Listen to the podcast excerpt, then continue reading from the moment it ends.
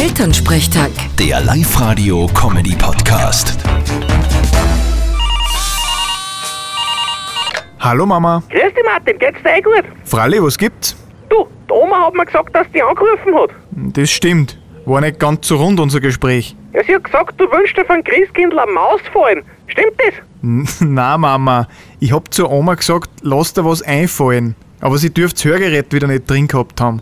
Au weh! Ja, weißt eh, dass du das öfter vergisst. Ja, ich weiß. Das ist dann zart, wenn's mich dann anruft auch noch. Die Tag hat's einmal angekommen, wie der Tierarzt angerufen hat. Der hat gefragt, wie geht's denn der kranken Sau? Und die Oma hat verstanden, wie geht's denn der schlanken Frau? Hat's ihn zusammengeschissen, er soll's nicht anbraten am Telefon. Wenn er scharf ist auf sie, dann soll er gleich vorbeikommen, hat's gesagt. Und was war dann? Na, was soll gewesen sein? Der hat sich gar nicht auskennen und traut jetzt nicht mehr her.